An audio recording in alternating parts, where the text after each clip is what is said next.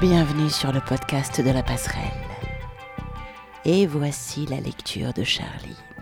Alors je vais garder le principe pour lequel j'ai opté il y a quelque temps déjà, à savoir me balader un peu plus longuement dans un livre. Donc le livre qui s'est présenté, c'est Sapiens, une brève histoire de l'humanité de Yuval Noah Harari. C'est un livre qui est plein, plein, plein d'informations dans tous les sens.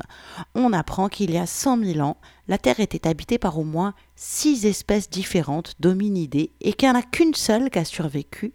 C'est-à-dire qu'il y avait d'autres espèces d'humains et il n'y a qu'une seule espèce qui a survécu, Homo sapiens. Donc comment notre espèce a réussi à dominer la planète, pourquoi, etc., euh, etc. En fait, ça revient sur toute l'histoire de Sapiens. J'ai pas tout lu encore, je suis en plein dedans.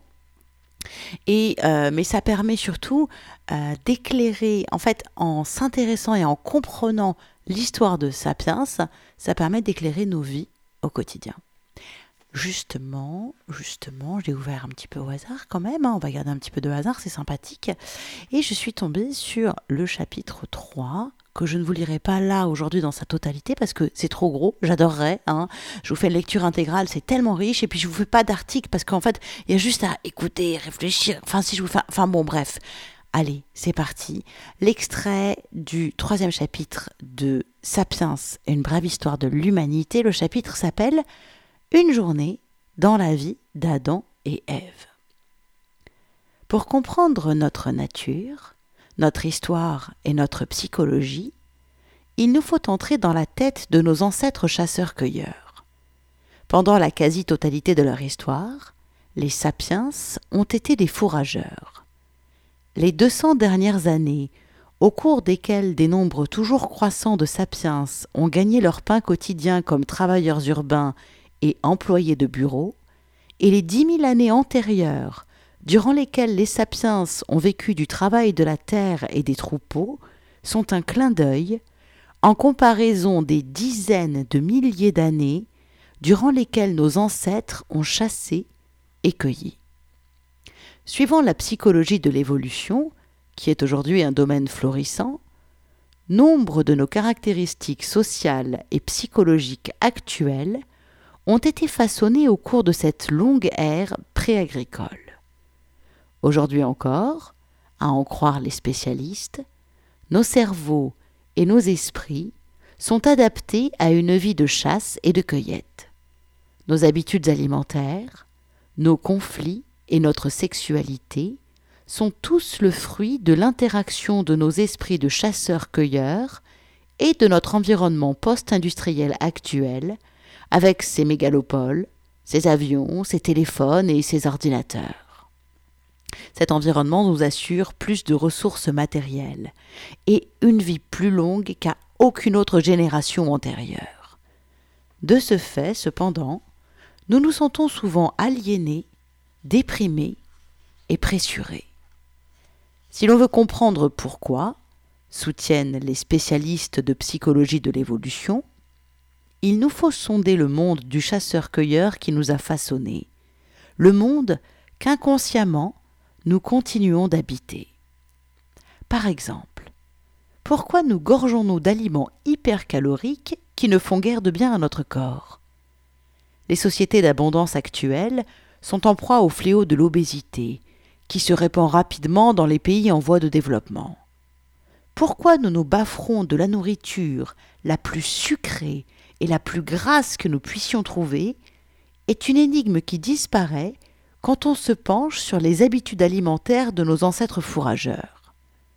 Dans les savanes et les forêts qu'ils habitaient, les douceurs étaient fort rares, et la nourriture en général demeurait insuffisante.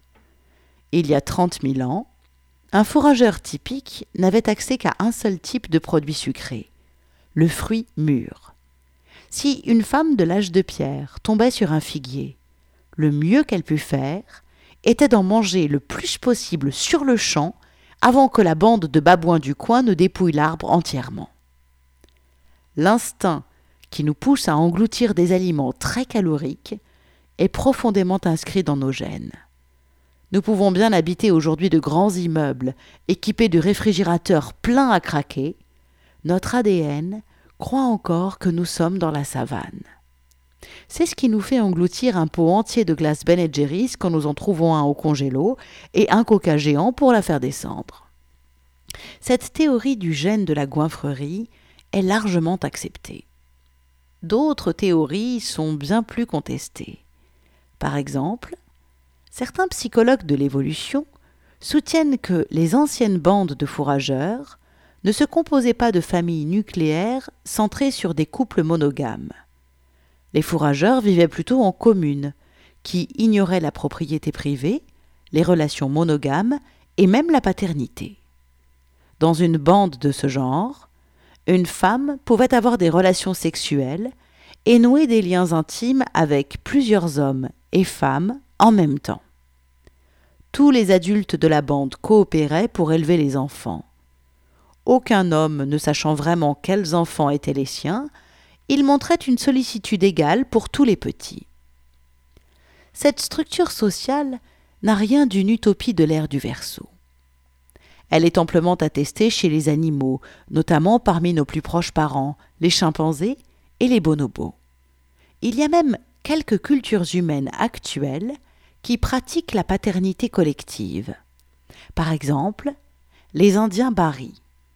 Dans les croyances de ces sociétés, un enfant ne naît pas du sperme d'un seul homme, mais de l'accumulation du sperme dans la matrice d'une femme.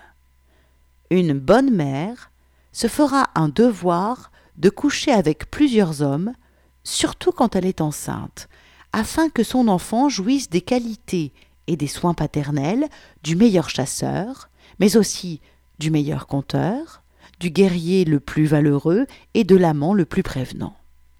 Cela vous paraît idiot? Ne perdez pas de vue qu'avant l'essor des études embryologiques modernes, on n'avait aucune preuve que les bébés sont toujours engendrés par un seul père, plutôt que par plusieurs. Suivant les tenants de cette théorie de la commune ancienne, les infidélités fréquentes caractéristiques des mariages modernes et le pourcentage élevé de divorces, sans parler de la pléthore de complexes psychologiques dont souffrent les enfants comme les adultes, résultent de l'obligation faite aux hommes de vivre dans des familles mononucléaires et d'avoir des relations monogames qui sont incompatibles avec notre logiciel biologique. Beaucoup de chercheurs rejettent vivement cette théorie. La monogamie et la formation de familles nucléaires, insiste-t-il, sont au cœur des comportements humains. Même si les sociétés de chasseurs-cueilleurs avaient tendance à être plus communautaires et égalitaires que les sociétés modernes, soulignent ces chercheurs, elles n'en comprenaient pas moins des cellules séparées, avec chacune un couple jaloux et les enfants qu'ils avaient eus ensemble. C'est précisément pour cela que les relations monogames et les familles nucléaires sont la norme dans l'immense majorité des cultures, et que les hommes et les femmes sont très possessifs avec leurs partenaires et leurs enfants, et que même dans des États modernes comme la Corée du Nord et la Syrie, l'autorité politique passe de père en fils. Pour trancher cette controverse et comprendre notre sexualité, notre société et notre système politique, il faut apprendre quelque chose des conditions de vie de nos ancêtres, examiner comment Sapiens vivait entre la révolution cognitive d'il y a 70 000 ans et le début de la révolution agricole, voici quelques douze mille ans. Malheureusement, quelques incertitudes subsistent sur la vie de nos ancêtres fourrageurs. Le débat entre l'école de la commune ancienne et celle de la monogamie éternelle repose sur des preuves fragiles. Bien entendu, nous n'avons pas de traces écrites de l'âge des fourrageurs, et les données archéologiques consistent essentiellement en os fossilisés et en outils de pierre. Les artefacts composés de matériaux plus périssables, bois, bambou ou cuir, ne survivent que dans des conditions exceptionnelles. L'impression commune que les êtres humains préagricoles vivaient dans un âge de pierre est une méprise fondée sur ce travers archéologique. Plutôt que d'âge de pierre, il serait plus exact de parler d'âge du bois, parce que la plupart des outils qu'utilisaient les chasseurs-cueilleurs étaient en bois. Toute reconstruction de la vie des anciens chasseurs-cueilleurs à partir d'artefacts survivants est extrêmement problématique. Une des différences les plus flagrantes entre les anciens fourrageurs et leurs descendants agricoles et industriels est que les premiers avaient fort peu d'artefacts, et que ceux-ci jouaient un rôle relativement modeste dans leur vie. Au cours de sa vie, un membre typique d'une société d'abondance moderne possédera plusieurs millions d'artefacts, des voitures et des maisons aux couches jetables et aux packs de lait. Il n'est guère d'activité, de croyances ou même d'émotions qui ne passent par des objets de notre conception. Nos habitudes alimentaires passent par la médiation d'une ahurissante panoplie d'articles de ce genre, des cuillères et des verres au laboratoire de génie génétique et au cargo transocéanique. Dans nos jeux, nous utilisons pléthore de jouets, des cartes en plastique, au stade de cent mille spectateurs. Nos histoires de cœur et de sexe recourent à toutes sortes d'adjuvants, bagues, lits, beaux habits, lingerie sexy, préservatifs, restaurants à la mode, salons d'aéroport, salles de mariage, traiteurs. Les religions introduisent le sacré dans nos vies à travers les églises gothiques, les mosquées, ou les ashrams hindous, les rouleaux de la Torah, les moulins à prière tibétains, les soutanes des prêtres, les bougies, l'encens, les arbres de Noël, les boulettes de matzah, les pierres tombales et les icônes. Ce n'est qu'au moment de déménager que nous prenons conscience de l'ampleur de ce barda. Les fourrageurs changeaient de maison tous les mois, toutes les semaines, voire chaque jour, trimballant tous leurs biens sur leur dos. il n'y avait pas de déménageurs ni de chariots, ni même d'animaux de bas pour partager le fardeau. Aussi devaient-ils se contenter de l'essentiel. On peut donc raisonnablement penser que la majeure partie de leur vie mentale, religieuse et émotionnelle se passait d'artefacts. Dans cent mille ans, un archéologue pourrait se faire une idée raisonnable des croyances et pratiques de l'islam à partir de la multitude d'objets exhumés des ruines d'une mosquée. En revanche, nous avons du mal à essayer de comprendre les croyances et rituels des chasseurs-cueilleurs. C'est à peu près le même dilemme auquel se heurterait un historien futur qui voudrait dépeindre le monde social des ados du XXIe siècle sur la seule base des courriers postaux, puisque leurs conversations téléphoniques, leurs mails, leurs blogs et leurs textos ne laissent aucune trace. S'en remettre aux artefacts donne ainsi une image déformée de la vie des chasseurs-cueilleurs. Une façon d'y remédier consiste à examiner les sociétés modernes de fourrageurs, qui se prêtent à une étude anthropologique directe.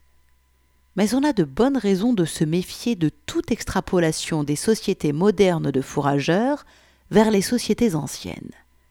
Premièrement, toutes les sociétés de fourrageurs qui ont survécu dans les temps modernes ont été influencées par les sociétés agricoles et industrielles voisines.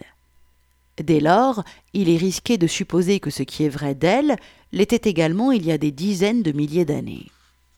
Deuxièmement, les sociétés modernes de fourrageurs ont surtout survécu dans des régions aux conditions climatiques difficiles et aux terrains inhospitaliers, peu propices à l'agriculture. Les sociétés qui se sont adaptées aux conditions extrêmes de régions comme le désert de Kalahari, en Afrique australe, sont sans doute un modèle très trompeur pour comprendre les sociétés anciennes de régions fertiles comme la vallée de Yangtze.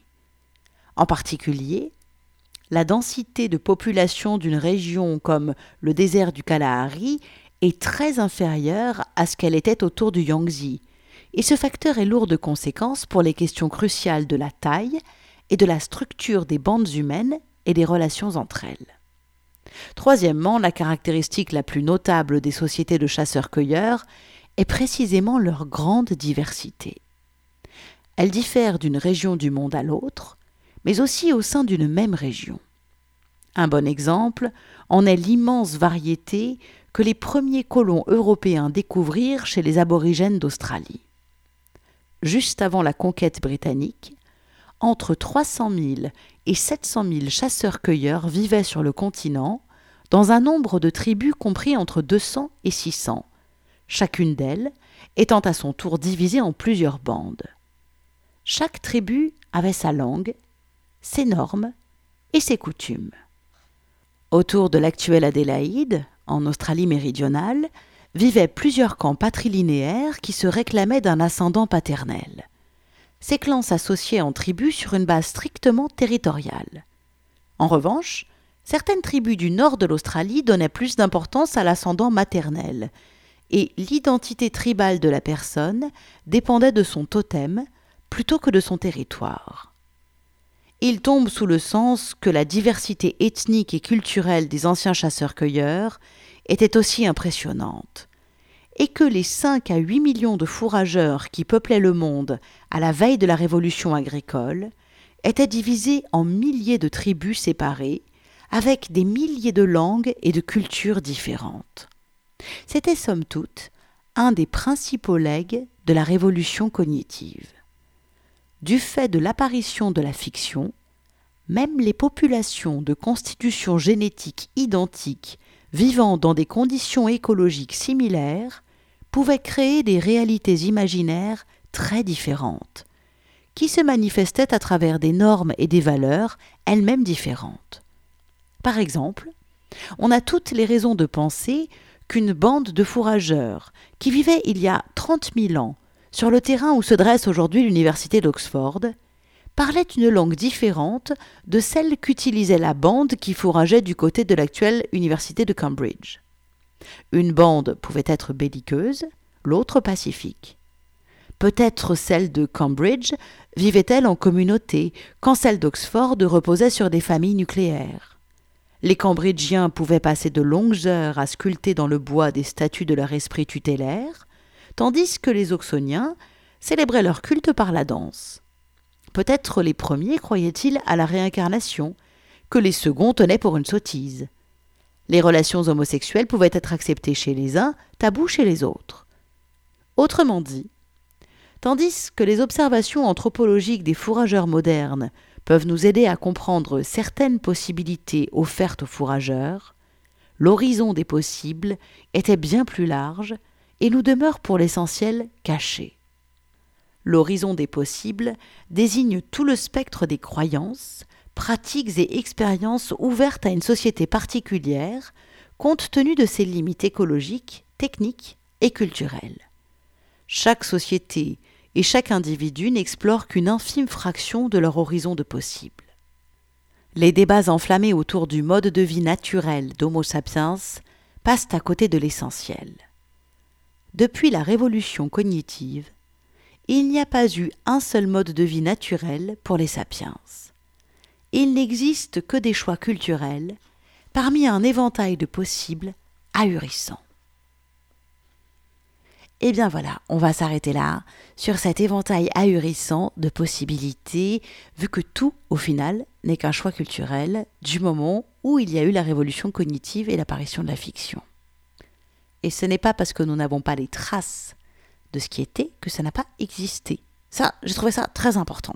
Bref, je vais vous... Hein, on débat de tout ça dans l'article qui présente la lecture du jour. Alors cet article, il est à retrouver évidemment sur le site projet-lapasserelle.com voilà, j'ai envie un petit peu de développer. J'avoue que les points qui m'ont particulièrement interpellé, c'est cette notion de euh, ce n'est pas parce qu'on n'a pas de preuves et de traces que ça n'a pas existé, puisque, bah oui, le bois, le bambou, le cuir, bah, ça, hein, ça a quand même, euh, hein, c'est un petit peu plus que 200 ans. Hein. on, est carrément aux alentours d'il y a 30 000 ans, donc ça commence à faire beaucoup. Donc évidemment, ça, hein, ça tient pas la route.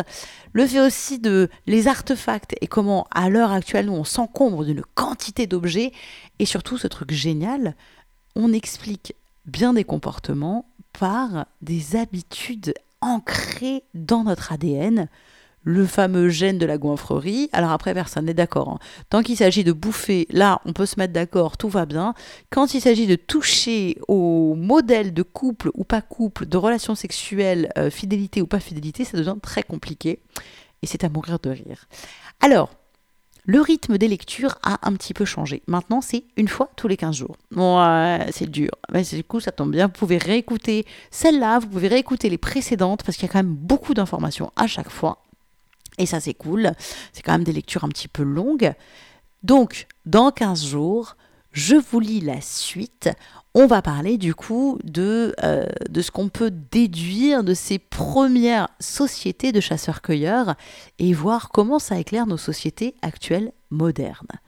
Oui, vous en voulez en savoir plus, vous mourrez d'impatience. Eh bah, soyez patient, un petit peu de patience. Eh ouais, ça sera la suite dans 15 jours. En attendant, vous pouvez retrouver tous les précédents podcasts et puis l'article qui présente ce podcast sur le site projet-lapasserelle.com. C'est là que vous retrouvez aussi tous nos autres articles, hein, puisque nous sommes un collectif. Donc vous allez trouver euh, des articles qui parlent d'astrologie, on fait des analyses de nouvelles lunes, des articles qui parlent de tarot, des compositions musicales inédites. Oui, ça c'est un podcast. Le podcast s'appelle La passerelle musicale. Bref, bref, bref, plein de choses. Allez faire un tour sur le site, n'hésitez pas. Si vous aimez les lectures un petit peu plus osées, vous pouvez aussi, je vous invite à découvrir mon autre podcast qui s'appelle Les lectures érotiques de Charlie. Mais attention, euh, je ne sais pas si ça passe dans la communauté scientifique. Donc, projet-lapasserelle.com, ça, c'est notre vision chamanique du monde. On vous attend à vos commentaires. On a hâte de vous lire. Prenez soin de vous et à très vite. Ciao, ciao, ciao. Retrouvez-nous chaque semaine sur projet-lapasserelle.com, les carnets de route d'un chaman du XXIe siècle.